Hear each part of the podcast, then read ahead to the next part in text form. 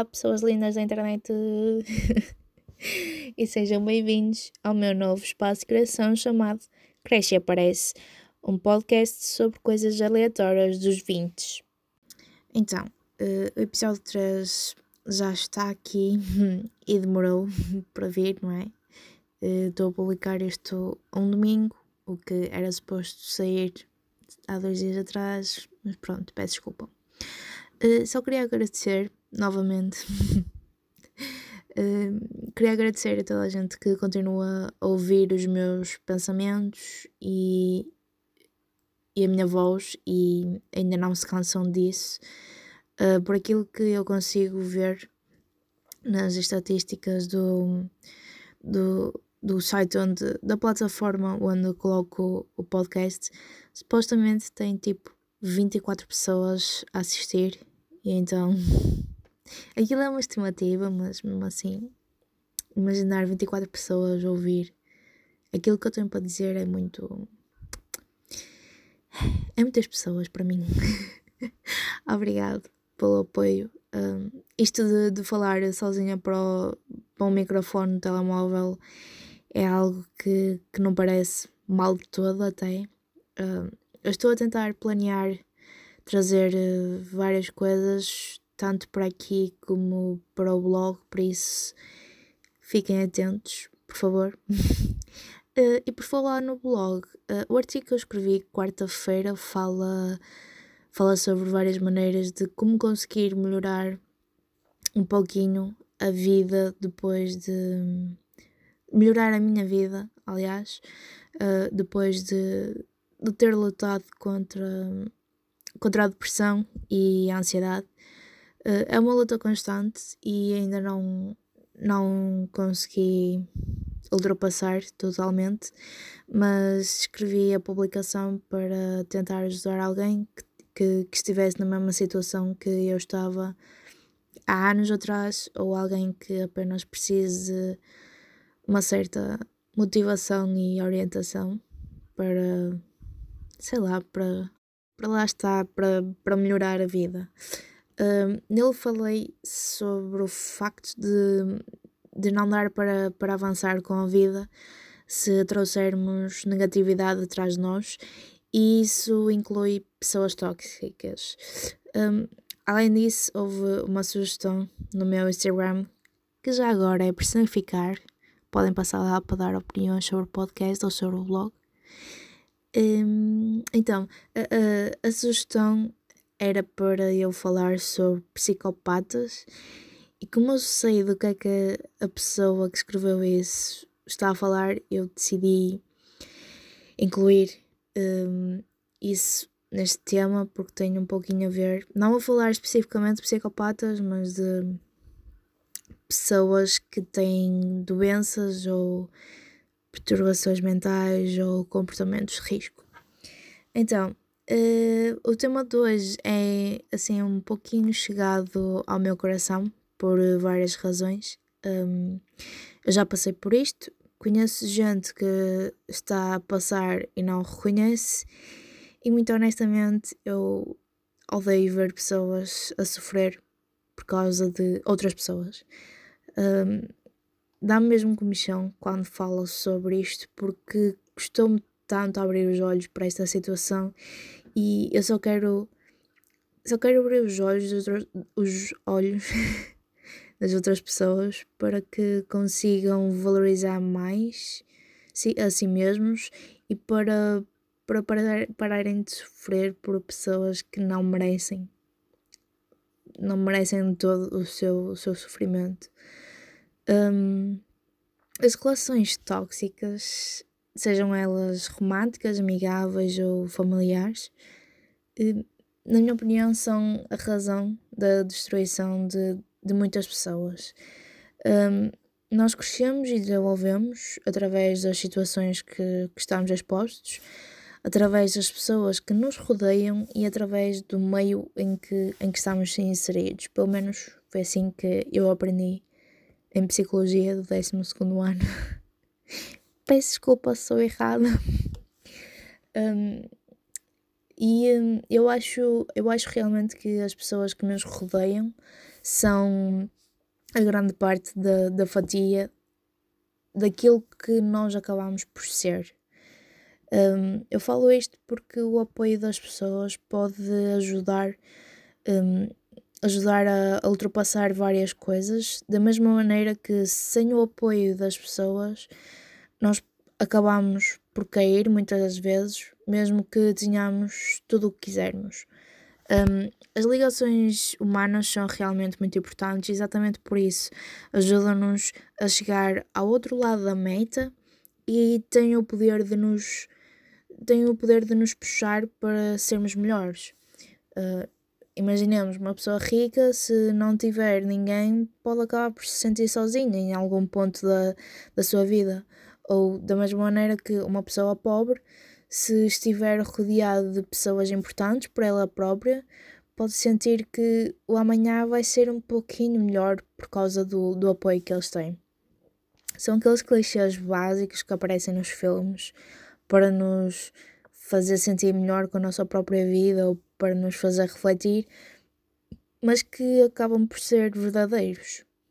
E é realmente por isso que, que eu digo que não há nada, não há algo pior do que ter de lidar constantemente com pessoas que nos deitam abaixo e que acabam com a nossa alma e nós achamos que é amor por parte de outra pessoa. Quer dizer, o quão manipuláveis eles conseguem ser ao ponto de, de nos iludirem para nós acharmos que só querem o nosso bem quando só nos fazem coisas más e só estão a, a tentar fazer-nos sentir mais pequenos do que aquilo que nós achamos que somos. Enfim, um, esta história é um pouco constrangedora para mim, uh, porque eu acho que esta, esta, esta é a história que me custa mais falar porque foi a que sofri mais. Mas enfim, um, esta história é um pouco constrangedora para mim e por isso mesmo é que peço desculpa se ao contá-la parece um bocado estranho. Um, aguentem, por favor. então, um, eu apaixonei-me por um rapaz que achava ser o tal. Eu digo apaixonar, mas não sei bem se foi amor ou não, mas eu acho que sim. Um, agora que eu olho para trás, acho só ridículo a situação toda, mas pronto, é, é normal quando se, quando se olha para trás e vê essas coisas de outro ponto de vista que não vimos antes. Uh, ora então, uh, o rapaz convenientemente gostava de mim também, não é? Uh, quer dizer, dizia ele, não é? Um, toda esta história acontece num período de espaço-tempo de um, nove meses. Começou em janeiro do ano e acabou em setembro do mesmo ano. E foi durante o meu, o meu 12 ano. E como eu disse no episódio anterior, foi só um dos meus piores anos da minha vida. Uh, exatamente por causa disso, porque envolveu muita energia emocional e psicológica da, da minha parte. Um, então, ele gostava de mim, não é? Uh, mas namorava. Eu estou a rir, mas não tem piada. Um, ele namorava e eu, feita burra, acreditava mesmo que o rapaz gostava de mim, não é? Um, ele acabou com a rapariga, supostamente, e comecei a dar um pouco mais de abertura ao facto de querer investir. querer investir numa relação com ele. Uh, e ele decide que não quer uma relação comigo porque eu ainda não tinha 18 anos. Eu fazia 18 anos, isto é, isto é uma nota importante para, para o futuro, ok? Um, eu fazia 18 anos em setembro desse mesmo ano. Uh, mas pronto, ele não queria uma relação e eu aceitei. O que é que acontece? Ai Jesus. Então, o que é que acontece? Uh, foi aqui que eu comecei a perceber todas as bandeiras vermelhas que me começaram a alertar. Uh, ele fazia tudo para ter uma discussão, uma discussão comigo. Uh, eu juro-vos que era uma discussão por mês, basicamente, ao ponto de bloquear-me nas redes sociais, falar mal de mim nas mesmas e não me falar, tipo, diretamente, como é óbvio, não é? Porque se fala mal de mim nas redes, não vai falar comigo diretamente, não é? um, e o que eu acho mais impressionante é que ele causava as discussões por coisas totalmente estúpidas e culpava-me a mim por ele causar as discussões. Estão a perceber o quão lunático ele conseguia ser? Tipo, o quão tóxico ele conseguia ser e manipulador, porque no início eu acreditava mesmo que, que a culpa era minha por ele estar mal e eu acreditava mesmo que era eu que estava a causar o mal-estar da nossa relação que era só de amizade, gente. O problema é que nem sequer chegou a ser uma relação amorosa, era apenas uma relação de amizade. Imaginem se o moço realmente decidisse avançar uma, para uma relação amorosa. Eu ficava ainda pior do que aquilo que eu fiquei. Então-me a rir, mas novamente isto não tem piada, é só porque é muito. É muito estranho estar a falar disto, mas pronto. Um, cerca de dois, três meses depois de, de, de falar, de começarmos a falar, uh, ele começa a namorar novamente. Eu estava a rir só porque os detalhes são. Tipo, aquilo que ele fazia era tão estúpido que eu nem acredito que eu, que eu caí nisto. Um, ele começou a namorar novamente, não é? E com quem? Com uma rapariga de 14 anos. Estão a perceber onde é que eu quero chegar? Então, ele não queria uma relação comigo porque eu ainda tinha 17 anos. Mas começou a namorar com uma rapariga que tinha 14 anos. Tipo, gente. é por isso que eu digo que eu fui só burra porque eu culpava-me constantemente e estava a pensar, eu, eu, pensava sempre que havia alguma coisa de errado comigo para ele não querer namorar comigo. Estão a perceber? Tipo, eu, eu literalmente culpava-me por ele ser um estúpido que me magoava. Basicamente era isso. E, e, e eu estou-me a rir agora, mas, mas na altura fiquei mesmo magoada e acabada com com a situação toda, porque eu já não tinha uma grande autoestima, né? E ele conseguia pô-la ainda mais para baixo. E depois espezinhava-me ali e tratava-me mal psicologicamente, porque sabia perfeitamente que eu gostava dele. E depois ainda tinha a lata de vir falar comigo sobre a namorada e sobre as discussões que ele tinha com ela e depois falava mal sobre, falava mal sobre ela quando eles acabavam. Tipo, ele conseguia mesmo pôr contra a rapariga, que depois vinha a saber que o culpado era sempre ele. Como é óbvio, não é? Como eu, como eu já devia estar à espera, não é? Mas pronto. E tipo, era ele que causava as discussões todas com ela e ele vinha-se fazer de vítima para cima de mim. Estão a perceber? Enfim, uh, ele, ele, ele, ele literalmente gostava de, de agarrar ali na ferida, ali, ali a meter álcool no corte, que já estava muito, mas muito aberto. Porque ele sabia que eu gostava dele. O problema disto tudo era, ele sabia como fazer chantagem emocional com outra pessoa, porque ele sabia os pontos fracos da outra pessoa. Basicamente, ele era um psicopata. Não quero dizer muito, mas psicopata, sociopata, eu não sei muito bem a diferença, mas vocês estão a perceber onde é que eu quero chegar. Enfim. Ele, entretanto, acabou com, com essa rapariga e começou a namorar com a prima. Depois voltou a andar com a rapariga e andava com a prima ao mesmo tempo. Depois acabou com as duas e começou a namorar com outra rapariga. E quando eu pensei que ele finalmente tinha ganho juízo, começou a namorar com essa rapariga e com a outra primeira rapariga que eu falei.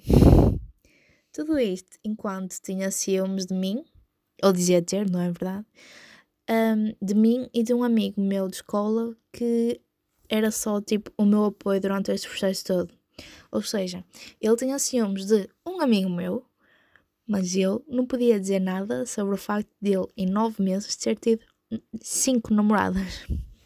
Cinco, estão a perceber? É que dava quase para ser uma por mês. E como é que isto tudo acabou? Perguntam vocês. Eu sei que não perguntaram, mas deixem-me só pensar que sim. Ora, então, eu estava sossegada a planear uma ida ao cinema com o meu amigo e mais outros amigos da escola.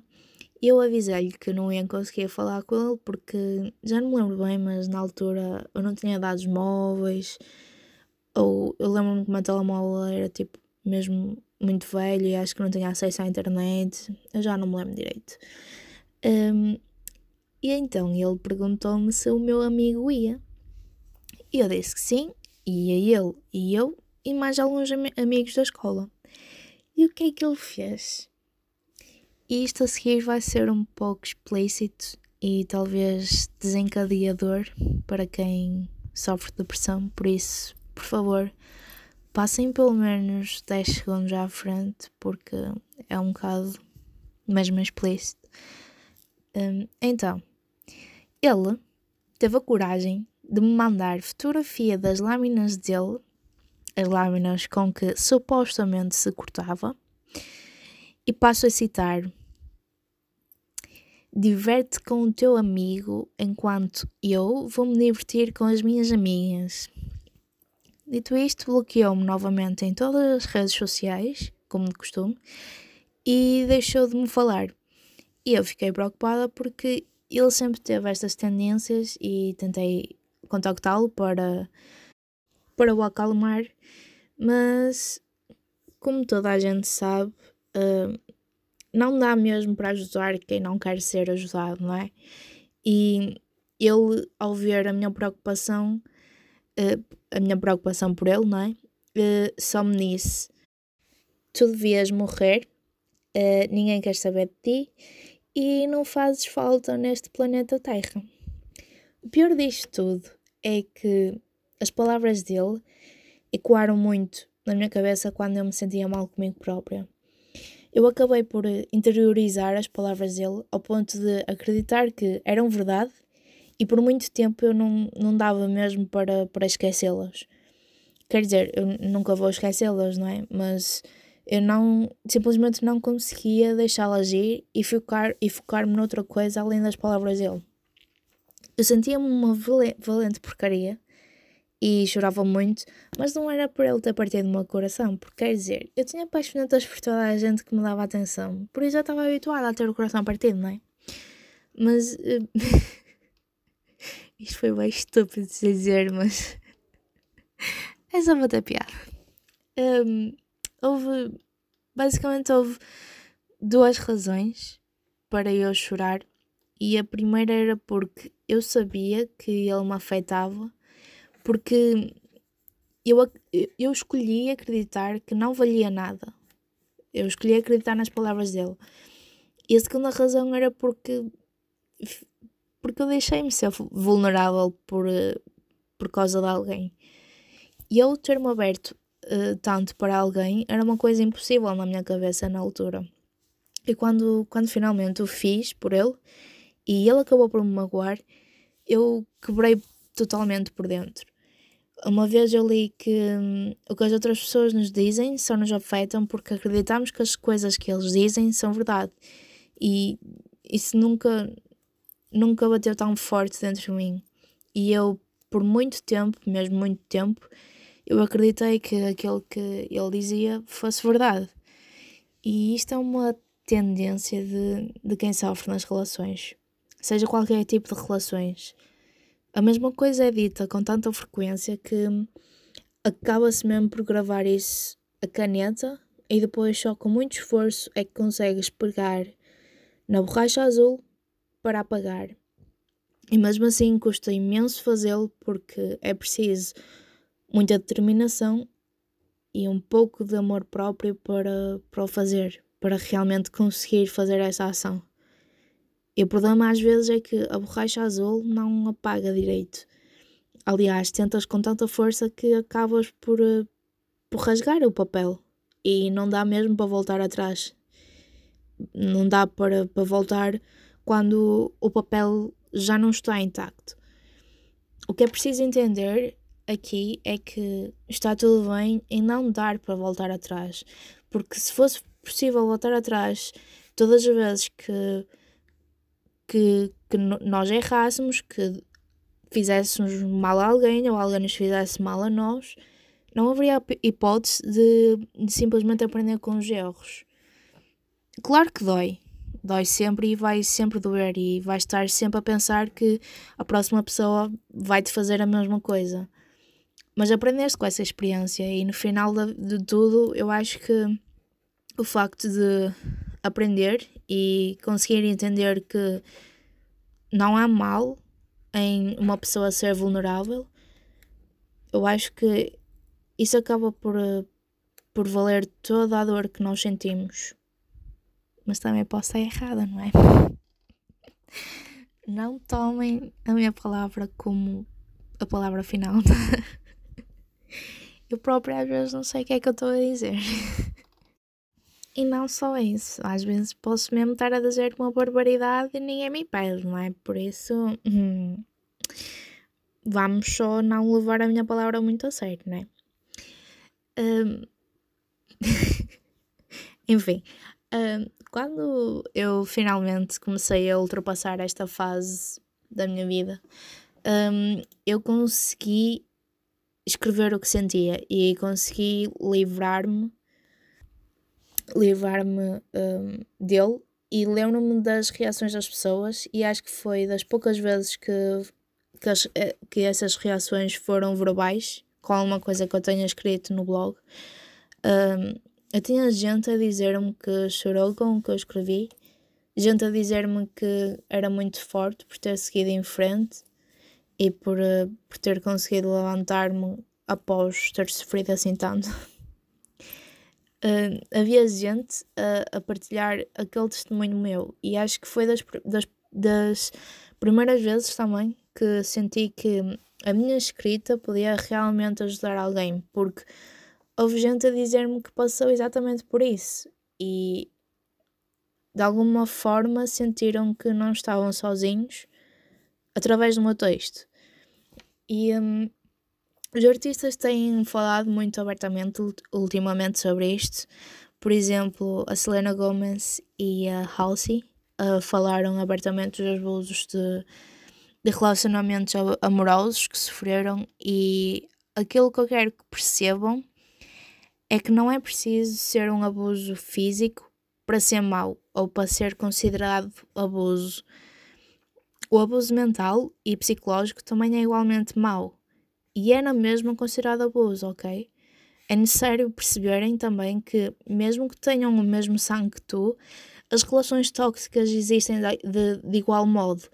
Pai, mãe, avô, avó, irmão, irmão, tia, tio, prima, primo só porque partilhas ADN com outra pessoa não quer dizer que tenhas de perdoar e aceitar todo o mal que, que, que, que te proporcionaram. E eu acho que o único ponto positivo, se é que podemos dizer isso, um, o único ponto positivo que consegui retirar de toda esta situação foi mesmo o facto de, de ter aprendido que, o, o que é realmente o amor e que não aquilo que eu não poderia aceitar numa relação e o quão importante é que é ter amor próprio. Tudo o que aconteceu com ele, um, aquilo não era amor e eu era muito ingênua sobre, sobre o que é amar. Amor não é suposto ver. Amor não é suposto gritar, não é suposto afastar um do outro quando as coisas estão mal. Amor não é suposto fazer o outro sentir-se mal, não é suposto afastar toda a gente.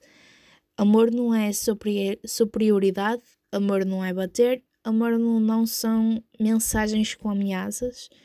Amor não é cobrar o que fazes pelo outro. Amor não é criticar o, o teu físico ou o teu psicológico. Amor é suposto ser suave, gentil, generoso, quente, cuidadoso. E aquilo que eu falei no episódio anterior sobre, sobre assédio e agressão é igualmente válido neste assunto também. Quando se trata de relações amorosas, dizem sempre que entre homem e mulher não se mete a colher. Isso é mentira, gente. Mete-se a colher e, se for preciso, mete-se duas chapadas na cara de quem maltratou e, ainda se for preciso, chama-se a polícia também.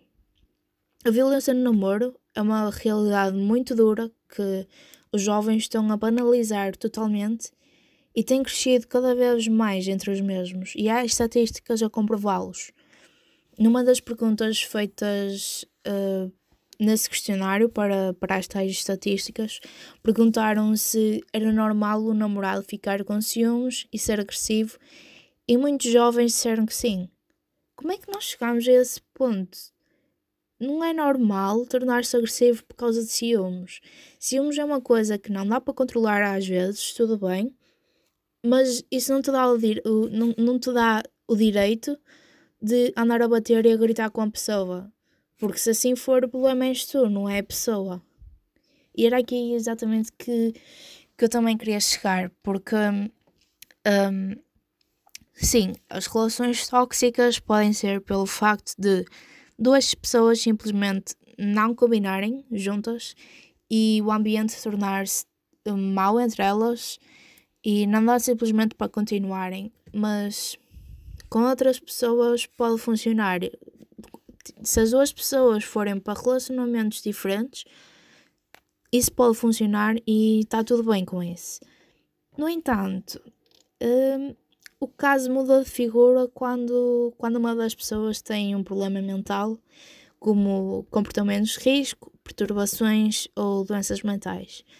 E com isto eu quero dizer uh, depressão, tendências psicopatas, uh, egocentrismo, uh, o complexo de, de, superioridade, transtorno explosivo intermitente, narcisismo e entre outros. Quando as pessoas começam a usar as suas doenças ou, ou perturbações para justificar os seus atos de crueldade, é aí que a história começa a ficar pior. Porquê? Porque no meu caso, por exemplo, eu perdoava tudo o que o rapaz fazia porque achava que a depressão o tornava assim e ele não tinha culpa de o fazer.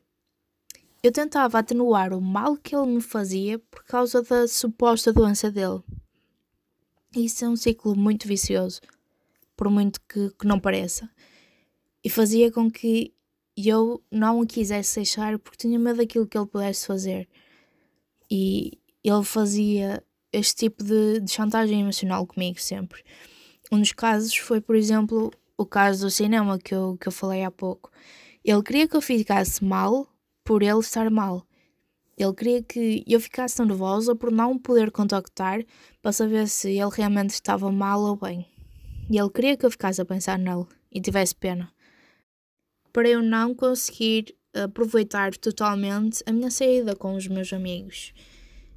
Deixem-me tentar explicar melhor porque eu acho que estou a soar muito cruel, mas um, como é que eu ia explicar? Uh, a pessoa está mal por causa do, do seu transtorno, ok. E notem que eu não estou a falar de esquizofrenia ou bipolaridade ou doenças mais intensas que, que mexam mais com a parte mental da pessoa, ok? Eu estou a falar de doenças ou perturbações que consegues clarear um pouco o juízo final de uma situação.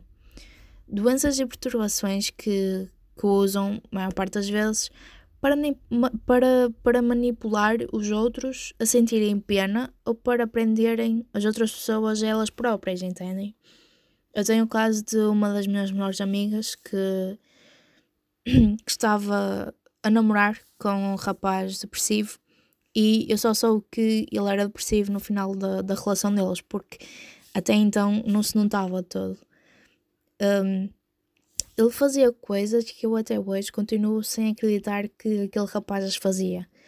Aliás, o rapaz de quem eu gostei também era depressivo e tal e fazia coisas de outro mundo. E eu compreendia certas, certas situações do ex da minha amiga, mas ao mesmo tempo eu sabia o peso que era em cima dos ombros dela. Ela sempre foi uma rapariga muito extrovertida e social e ela começou a ficar super fechada e desanimada muitas das vezes por causa da maneira como ele agia à beira dela. Ela percebeu que ele estava a ficar muito preso a ela e que estava a torná-la a sua âncora, basicamente. E isso é uma pressão em cima de alguém que a pessoa que está a colocar essa pressão não entende. E a minha amiga acabou por. Um, acabou por acabar com ele. Um, acabou a relação. E uh, a reação dele foi querer acabar com tudo. E por muito frio que isto. Por muito frio que isto sou, eu preciso dizer, porque ela estava. Ela, ela precisava de acabar com ele. Porque estava a perder-se a si mesma. E eu falo assim desta maneira que parece um pouco cruel, porque eu própria tive e ainda tenho um, depressão e ansiedade. E sei o quanto é que isso mexe com a tua cabeça e com o teu julgamento. Eu própria criei dependências de, de amizades e achava que, que ninguém ia gostar de mim e achava que o mundo ia acabar se aquela apaixoneta não gostasse de mim e fazia de tudo para que para que fosse amigável e que as pessoas gostassem, gostassem de mim, porque eu tinha essa necessidade, eu tinha a necessidade de fazer com que as pessoas, de certa forma, ficassem comigo, independentemente de tudo. E eu não devia ter feito, eu tenho plena noção disso. E eu já estive nas duas situações e sei o quão horrível ambas são.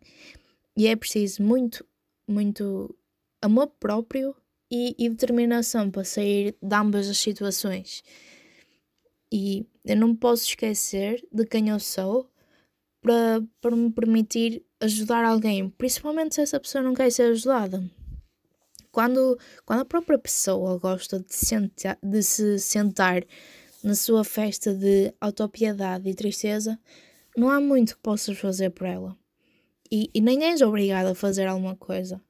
Podes informar que estás lá para o que for preciso, mas não tens de estar a pegar na mão da pessoa e levá-la para o caminho da recuperação. E foi algo muito difícil para mim entender, porque lá está, como eu disse no episódio anterior, eu tinha muito a mania de, de ser uma enfermeira emocional e de querer fazer toda a gente à minha volta ficar bem e estar bem com, com a vida, porque eu nunca tive essa pessoa. E eu queria realmente ser essa pessoa para alguém. E eu sei o quão difícil foi para mim viver sem saber se podia confiar em alguém novamente depois do que, daquilo que aconteceu com o outro rapaz. E eu não queria voltar a ser vulnerável ao pé de alguém porque não queria que me magoassem novamente. E foi mesmo complicado confiar e foi um processo difícil perceber que ser vulnerável não é um defeito, é uma qualidade. Aliás, foi, foi a minha vulner vulnerabilidade que, que ajudou as pessoas que comentaram o meu, o meu texto a não se sentirem sozinhas. Foi a minha vulnerabilidade que me ajudou a sair do poço onde eu estava foi, foi a minha vulnerabilidade que me ajudou a ter a base de amigos que eu tenho agora e a ter o namorado incrível que tenho agora. Eu precisei de reconstruir todas estas crenças que tinha até agora, de que o amor não é mau e o amor não é suposto doer, e que confiar em alguém não é estúpido porque não me vou magoar. Eu esqueci-me que as relações não são para ser medidas através de quem é que dá mais. E foi algo que eu aprendi que nem sempre é possível, às vezes, dar em ambos a mesma quantidade.